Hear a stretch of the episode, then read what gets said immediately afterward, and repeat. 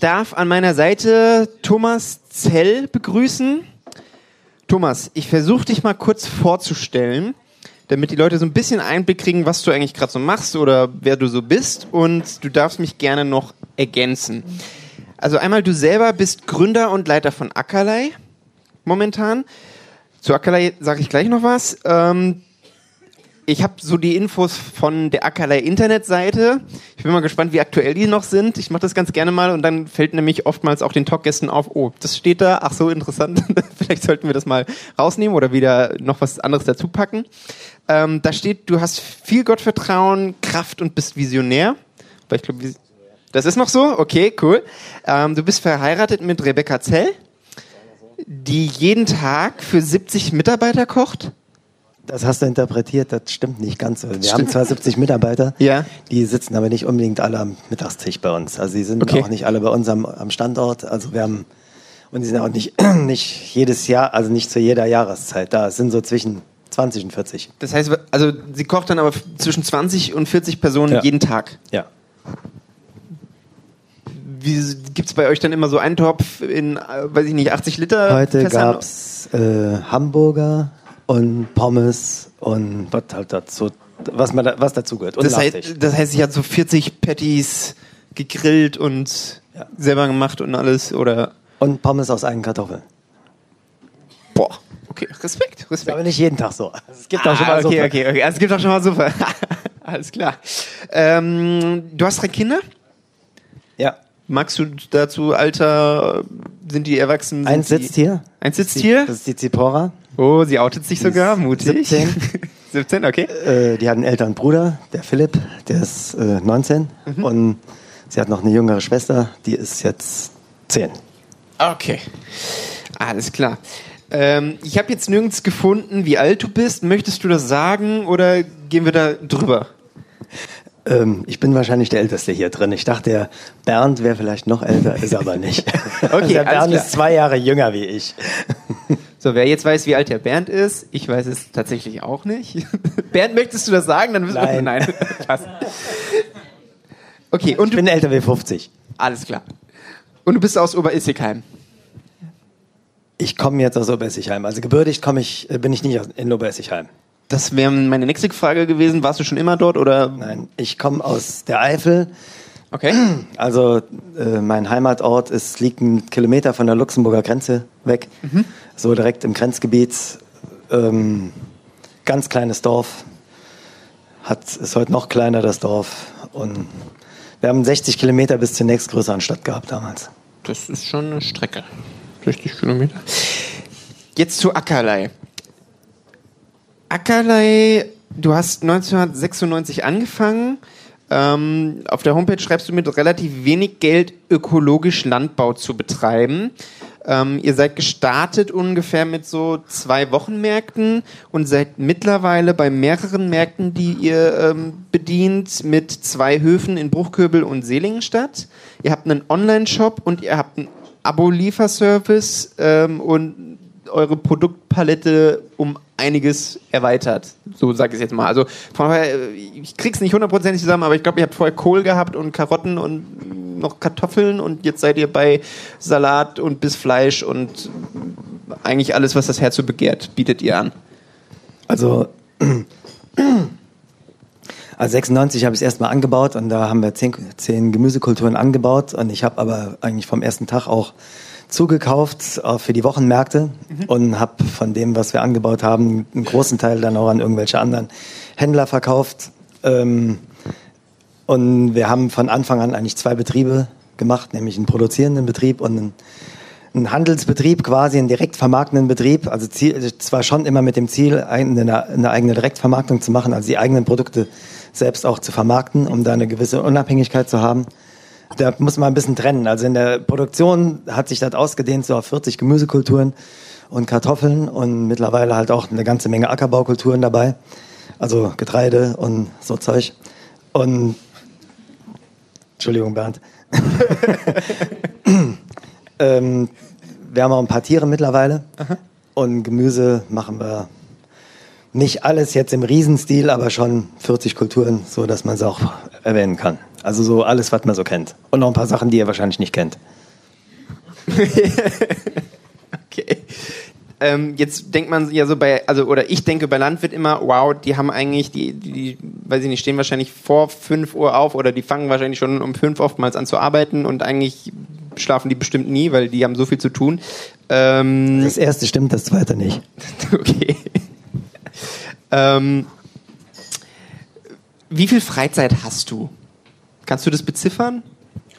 Also ich finde, ich habe viel. Meine Frau sagt, ich habe überhaupt keine. Das okay. kommt sehr auf den Blick drauf an, glaube ich. Ähm, du hast so Spaß bei der Arbeit, dass du ja. sagst, das ist eigentlich meine Freizeit. Im Großen und Ganzen schon. Ja? Also ich meine, es gibt natürlich auch herausfordernde Tage, aber ähm, heute Abend zum Beispiel war ich völlig entspannt, sehr früh hier. Das hätte zwar auch anders sein können, okay. aber ähm, nee, geht schon. Also was mir wichtig ist bei der Freizeit, ich hätte gern Sonntag mhm. und auch gern freien Sonntag und da bin ich auch echt dankbar, dass ich, äh, dass meine Tiere mich da, die paar, die ich habe, nicht so festhalten, dass ich da irgendwie noch riesengroß schaffen muss sonntags. Ähm, ich kann sonntags voll und ganz am Gemeindeleben teilnehmen bei uns. Das ist mir ganz wichtig. Und ich kann auch wirklich ausruhen sonntags. Aber ansonsten ist Arbeit auch eine Sache, die mir einfach schlicht und ergreifend Spaß macht. Das, das, hört man auch nicht immer. Das heißt, wenn du jetzt mal Freizeit hast, gibt es da irgendwie, machst du, hast du irgendein Hobby, wo du sagst, ne, das, wenn jetzt der ganze Arbeits, ich nenne es jetzt mal Arbeit, auch wenn du sagst, das ist teilweise Freizeit für dich, aber wenn das rum ist, dann ist das das, bei dem du abschalten kannst oder sagst du, ja, pff, nö, eigentlich so was Festes an Hobby hast du jetzt nicht? Ähm, also ich starte gerne mit viel Ruhe in den Tag. Also wir fangen zwar auch früher an zu arbeiten, aber ich fange gerne noch ein paar Stunden, ein, zwei, drei Stunden früher an, um einfach, weil da der Tag halt ganz frisch ist. Ich bin einfach Frühaufsteher. Gott, also hat Gott so gemacht. Ähm, und dann kann man halt morgens, äh, habe ich einfach meine Ruhe und meine Zeit, die ich auch gerne mit Gott verbringe. Und dann, ähm, also die ist, ist schon eigentlich eine Basis dafür. Und ansonsten den Rest vom Tag, mein, wenn man Chef ist, kann man sich manchmal eine kleine Auszeit gönnen, auch wenn keiner das sonst mitkriegt. Okay. Du hast mit ökologischer Landwirtschaft früh angefangen und wie ich es verstehe, war das zu der Zeit, wo du das gemacht hast, nicht so ganz normal. Vielleicht kannst du ganz kurz sagen, was ist ökologische Landwirtschaft und was ist daran so besonders? Naja, ökologischer Landbau ist ähm, einerseits, oder einige Leute verstehen das darunter, was in der äh, EG-Bio-Verordnung drin festgeschrieben ist. Das ist die gibt es seit 1992. Ähm, da ist also klar geregelt, was ein Biobauer machen darf und was nicht. Also er darf kein Gift spritzen und auch keine äh, oder eine ganze Menge bestimmte chemische Dünger nicht einsetzen und Arzneimittel und sowas halt. Und für mich ist ökologischer Landbau aber eigentlich viel mehr. Also, ähm, also einfach die, das Verwalten von der Natur, die Gott uns zur Verfügung gestellt hat. Und zwar so in dem Sinn, dass er also auch in zwei, drei, vier, zehn, 50, 100 Generationen weiter existieren kann. Nach dem System, wie er sich das überlegt hat. Das heißt, ähm, um es jetzt mal so ein bisschen verschärft auszudrücken, du hast damals, als du gesagt hast, ich gründe jetzt Ackerlei, das auch auf die Art und Weise gegründet, weil du gesagt hast, das kannst du eher mit deinem Glauben vertreten? Oder, oder hat Gott irgendwie eine Rolle bei diesem Aufbau von dem Betrieb? Mm, eigentlich nicht wirklich. Also beim Anfang zumindest nicht. Also beim Aufbau schon, aber also angefangen habe ich das, weil ich so, ähm, das war so mehr gefühlt. Also ich war damals noch nicht entschieden, als ich den Betrieb gegründet habe. Okay, das heißt, damals warst du noch kein Christ? Ja. Wie lange bist du Christ? Seit dem 6. September 1996. Wow, das muss man. 1996, aber du hast 96 Ackerlei gegründet? Ja, im, also eigentlich Ende 95, Anfang 96. Also am 1. April habe ich einen Biolandvertrag unterschrieben, also das ist ein Anbauverband. Okay, also bist du aber quasi die meiste Zeit, die du Ackerlei betrieben hast, dann. Ja, schon. Aber der Anfang war schon mehr ja. so einfach emotional und gefühlt und okay. ich konnte mir nichts anderes vorstellen. Okay. Wie hilft dir dein Glaube bei der Arbeit mit gewissen Herausforderungen umzugehen? Ist immer gut zu wissen, dass einer da ist, der einen besseren Plan hat wie ich. Also das macht mich auf jeden Fall ruhig. Okay, lassen wir so stehen. Wie siehst du dich selbst als Arbeitgeber? Ich habe jetzt von so einigen Leuten, wo ich mich umgehört habe, gesagt, ja, Thomas Zell, boah, und super und hier und da. Wie siehst du dich selbst als Arbeitgeber? Du kannst auch sagen, ich möchte die nächste Frage haben. naja gut, ich will, will mal versuchen zu erfassen, was du damit meinst. Ähm, also mein Ziel ist schon auf jeden Fall, also einmal macht es mir einfach Spaß, dass viele Menschen zusammenarbeiten bei uns im Betrieb. Das ist mhm. für mich echt eine Freude.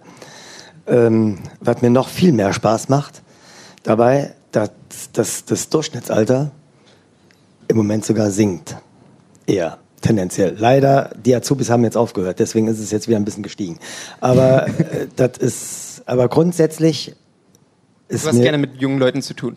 Ja, also, also, wenn man ein gewisses Alter übersteigt, überschreitet, dann ähm, ist das, ja, fühlt man sich allein, wenn kein Junger nachkommt. Und das ist ja schon eine Sache, also dass ganz, ganz viele Betriebe, konventionelle Kollegen, aber auch Bio-Kollegen, äh, jede Menge Leute, die haben echt Mühe damit, dass keiner von den Kindern oder auch sonst niemand irgendwie großes Interesse hat, die Betriebe oder die Höfe weiterzuführen. Und ähm, das ist, also mich freut es wirklich zutiefst, dass bei uns Leute, vor allem auch junge Leute, Spaß haben, mitzumachen. Mhm. Das ist, und das, das ist mir ein Anliegen, dass wir ein Klima haben bei uns im Betrieb, das das auch möglich macht.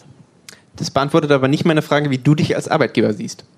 Naja, ich versuche halt den Rahmen zu Okay, also du sagst, ich möchte meinen Mitarbeitern was schaffen, wie beispielsweise diese, äh, dass deine Frau für deine Mitarbeiter auch, äh, dass die was zu essen haben. Also ja. ich kenne es jetzt bei meiner Arbeitsstelle, mein Arbeitgeber sagt, du hast eine Pause, sieh zu, wie du was zu essen kriegst. Mhm. Ähm, ist ja jetzt dann relativ untypisch bei euch, würde ich so sagen.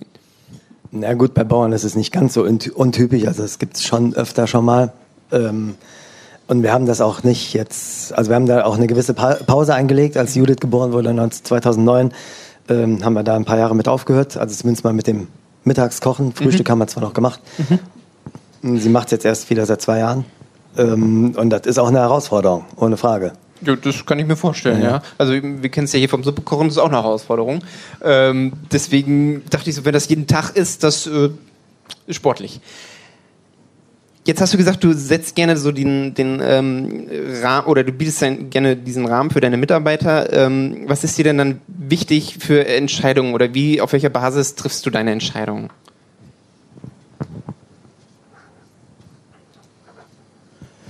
Ähm, treffe ich Entscheidungen? Also wirfst du eine Münze oder hast du irgend so ein Feld, wo du sagst, pff, ich werf da jetzt mal was drauf oder machst du eine, so eine Checkliste und dann sagst du am Ende, so, jetzt mache ich das weil oder weiß ich nicht, denkst du, pff, Entscheidung, das soll jemand anders machen, gibt es ja auch Personen. Ich glaube, kommt, kommt schon ein bisschen drauf an, was denn da zu entscheiden ist. Also eine ganze Menge Dinge entscheidet man ja einfach so aus der Erfahrung heraus. Also was früher gut war, ist heute wahrscheinlich auch gut. Und das ist, braucht man nicht groß irgendwie reflektieren. Ähm, wir haben so betriebliche Entscheidungen, hm, haben wir uns in den letzten Jahren sind wir dahin gekommen, dass wir da oder äh, es war mir schon seit länger, seit langer Zeit ist mir ganz wichtig, ganz viele Entscheidungen auf keinen Fall alleine zu treffen. Weil das habe ich, also ich bin schon jemand, der entscheiden kann und der auch sich ein Urteil bildet und dann sagt, so wird's gemacht. Mhm. Man muss halt immer mit den Folgen leben, das muss man bedenken. Und die können verschieden aussehen. Nicht immer gefällt einem das. Ähm, und da habe ich wirklich bei ganz vielen Dingen, privaten, betrieblichen, gemeindlichen, äh, gelernt oder durfte ich lernen, dass es ein Riesenpfand ist, wenn man nicht alleine leben muss. Also wenn man eine Frau hat quasi, mit der man, wenn man einen guten Draht zu ihr hat, auch vieles teilen kann. Entschuldigung, wenn ich dazu. also, äh, es lohnt sich, echt. Also, also Männers investiert in eure ja, Frauen. Umgedreht um. auch. genau. Behandelt sie wie eine Königin. Amen. ähm, also ihr trefft als Paar auch Entscheidungen. Ja, aber halt auch betriebliche Entscheidungen, da gucke ich schon, dass ich, je nachdem, wer halt da sinnvoll ist, mit einzubinden, dass ich die mit einbinde. Also mhm. ähm, Das, kann- das, Dann mit den 70 Leuten, das ist ja, also da arbeiten schon 70 Leute bei uns Ja. und da gibt's verschiedenste Dinge, die da irgendwie mal halt zur Debatte stehen und dann ist es einfach gut, dass man da sich Rat holt, weil bei den ganz, bei ganz vielen Dingen weiß ich einfach, habe ich einfach keine Ahnung oder nicht genug einen Durchblick und das versuche ich schon, den, diejenigen halt mit einzubinden, die dann da okay, äh, das heißt, äh, jetzt mal so als Beispiel, hast du auch schon mal einen Azubi gefragt, was der so sein, was so seine Meinung jetzt zum Thema ist? Oder das, na, Azubi ist vielleicht, na, das ist so die, das Ende der Nahrungskette.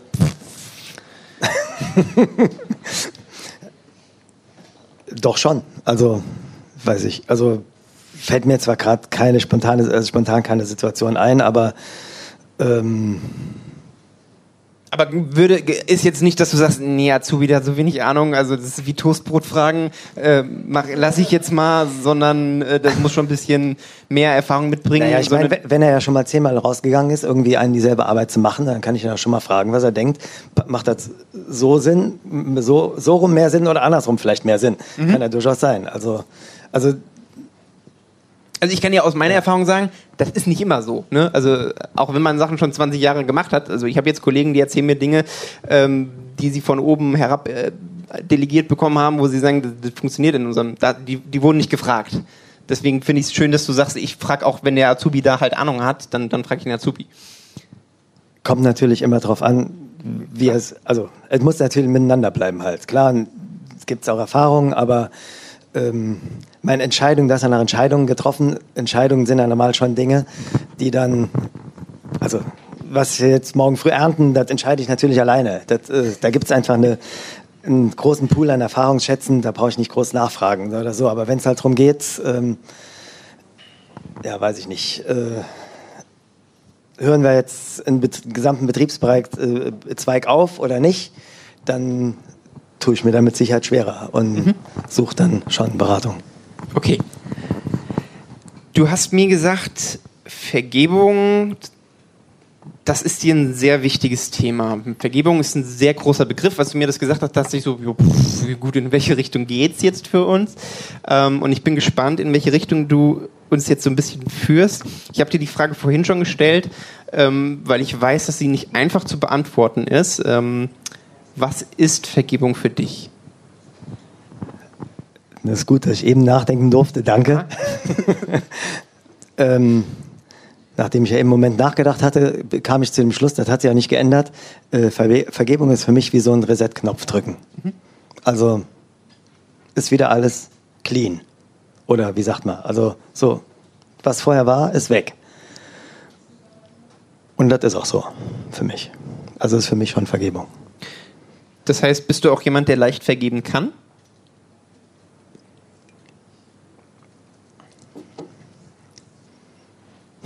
Bin ich das Maus?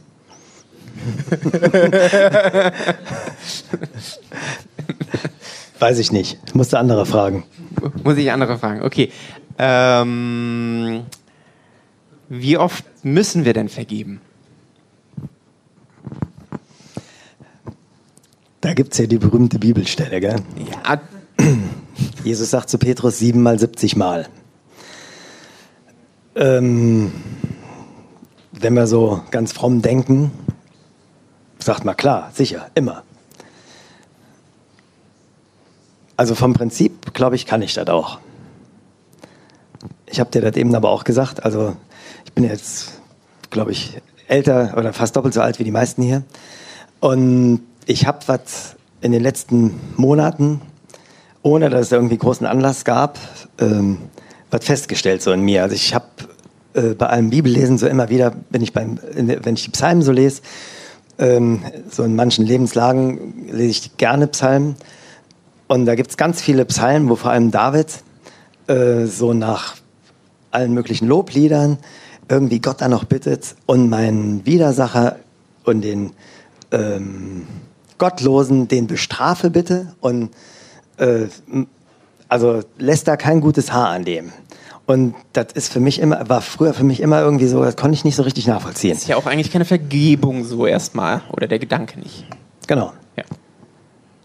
Und ich ertappe mich in den letzten Monaten dabei, dass ich solche, dass solche Gedanken in mir hochkommen. So ganz ohne Grund eigentlich. Gell? Mhm. Und ich merke, das hört nicht auf mit der Vergebung. Also die Vergebung, auch wenn ich das schon hunderte Male oder einige hunderte Male oder tausende Male ver das ist noch alles dran, okay. von daher, ich glaube, wir können ähm, in Ruhe weitermachen. Erlebt habe und versucht auch selber, versucht habe auch selber so in, in mir leben zu lassen. Und trotzdem merke ich, das hört nie auf mit der Vergebung. Also auch wenn ein Mensch mir vielleicht gar nicht mehr so direkt was getan hat oder wenn ich gar nicht so direkt eine, ähm, einen Bezug zu dem habe. Trotzdem habe ich die Vergebung nötig. Mhm. Du hast gesagt, du bist eigentlich zum Glauben gekommen durch Vergebung oder dadurch, dass dir jemand vergeben hat. Äh, das hat dich irgendwie fasziniert oder wie würdest du es beschreiben? Naja, fasziniert. oder weiß ich nicht, irritiert. Es hat auf jeden Fall eine Emotion in dir ausgelöst. Ähm, und ja. du hast bist dadurch zum Glauben gekommen. Vielleicht ja, kannst du da hab, uns ein bisschen mit reinnehmen. Das war ganz einfach. Ich habe also ähm, war ja nicht mehr ganz so jung, also nicht war irgendwie auch keine keine Jugendsünde mehr, sondern schon eine sehr erwachsene Sünde. war ich schon, weiß ich, 28, 96 war ich 28, genau. 28 Jahre war ich alt und ich habe also einen richtigen Mist gebaut und ich habe erleben, erlebt, dass derjenige, der Hauptschuldtragende daran, mir irgendwann gesagt hat, Thomas, es ist in Ordnung. Und ähm, ich konnte das irgendwie gar nicht richtig glauben. Ich wusste gar nicht, weil das, das, das war für mich eigentlich nicht existent, ähm, dass jemand sagt, es ist, es ist okay, ich, es, es ist weg, es ist resitet. Das habe ich einfach nicht gekannt. Ich konnte es auch nicht an, also konnte es nicht greifen. Es hat mich äh, völlig in meinen Grundfesten, in meinen, in allem einfach ja, zerrüttelt. Ich weiß nicht. Also, also das ist einfach eine Sache gewesen, wo du sagst, dafür Vergebung zu bekommen, ist eigentlich. Genau, weil ich es hat sich und, und es hat mich völlig in Frage gestellt, weil ich erkennen musste, dass mein ähm, Menschenbild bis dahin eigentlich so geprägt war, dass ich bei allen wesentlichen Dingen irgendjemand anders, also für die Dinge, die in meinem Leben nicht funktioniert haben, irgendwem anders die Schuld gegeben habe auch wenn sich das so, also wenn das der Alltag so nicht unbedingt hergegeben hat, aber trotzdem letztendlich die Eltern zumindest waren immer schuld irgendwann, weil sie dann irgend, weil sie ja früher irgendwie äh, mich völlig misshandelt haben und was weiß ich was alles gemacht haben halt. Und da habe ich in dem Moment erlebt, dass, dass, dass ich was völlig anderes jetzt, dass mir was völlig anderes widerfährt. Und das hat mich wirklich zutiefst in Frage gestellt. Wusstest du, dass diese Person Christ ist? Ja. Oder war sie Christ? Ja, ja. ja. Sonst ja. hätte sie es Genau. Und das hat mich also auch dann ähm, ja, einfach zu Jesus getrieben, ins Kreuz, zum Kreuz. Kannst du diesen Prozess, also von diesem Moment, wo die, die Person gesagt hat, okay, du, kein Problem, Thomas, schwamm drüber, ähm, bis zu dem, wo du gesagt hast, okay, jetzt bin ich wirklich entschiedener Christ, kannst du sagen, waren das irgendwie so drei Tage, wo du dann gesagt hast, boah, ja, läuft? Und, oder Nee, das war zwei, drei, vier Stunden voller Geheule und Geflenne. Sonst nichts. Aber jetzt, also. Und was das heißt, Christ sein, das wusste ich da nicht. Also das habe ich ein Jahr oder zwei später oder so langsam, Stück für Stück, habe ich da erfahren. Was Christsein heißt? Ja. Was heißt denn Christsein?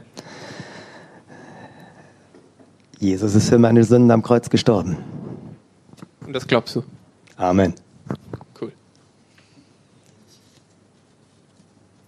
Was fordert dich beim Thema Vergebung denn am meisten heraus? Also du hast zwar schon gesagt, jetzt so das mit dem, du hast so momentan diese Dinge, die hochkommen, wo du denkst, ja, David, ich stimme dir zu. Äh, aber gibt es vielleicht noch einen anderen Punkt oder sagst du, das ist der Punkt, der fordert dich heraus? Also, ähm,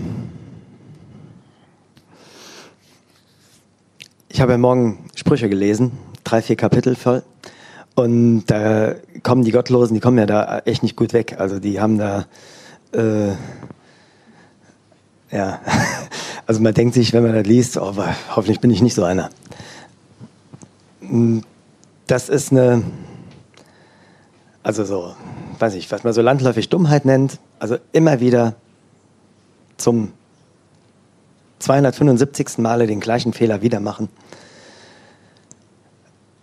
Oder auch wenn zum 275. Mal jemand an mir den gleichen Fehler macht, das ist schon mh, mühsam, will ich mal sagen. 70 Mal. Dann. Okay. Ist schon echt mühsam. Wir kommen schon eigentlich so langsam zu unserem Ende. Was würdest du denn heute deinem früheren Ich, ich sag jetzt mal von 1996, aber du kannst auch gerne eine andere Phase in deinem Leben nehmen, was würdest du dem denn heute gerne sagen?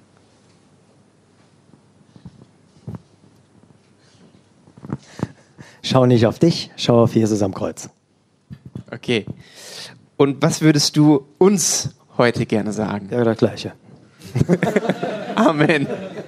Ja, nee, also ähm, das, ich meine, es gibt viele Dinge, über die wir reden können und das, äh, jeder ist ja, hat andere Interessen und da kann man vieles miteinander reden, aber da treffen wir uns alle, glaube ich, irgendwann. Sehr cool. Thomas, ich danke dir, dass du uns hineingenommen hast in deine Geschichte von Vergebung. Herzlichen Dank, dass du da warst. Ich weiß nicht, vielleicht, äh, außer es hat jetzt noch jemand spontane Frage, die ihm unter den Nägeln brennt, dann gerne, bist, bist du wahrscheinlich offen dafür? Ja, kein Problem, ja. Ansonsten wirst du vermutlich auch noch einen Moment bleiben. Das heißt, wer noch irgendwie was wissen will vom Thomas, ähm, sprecht ihn einfach an. Ich danke dir herzlich und ich denke, wir können einen kleinen Applaus geben. Thomas?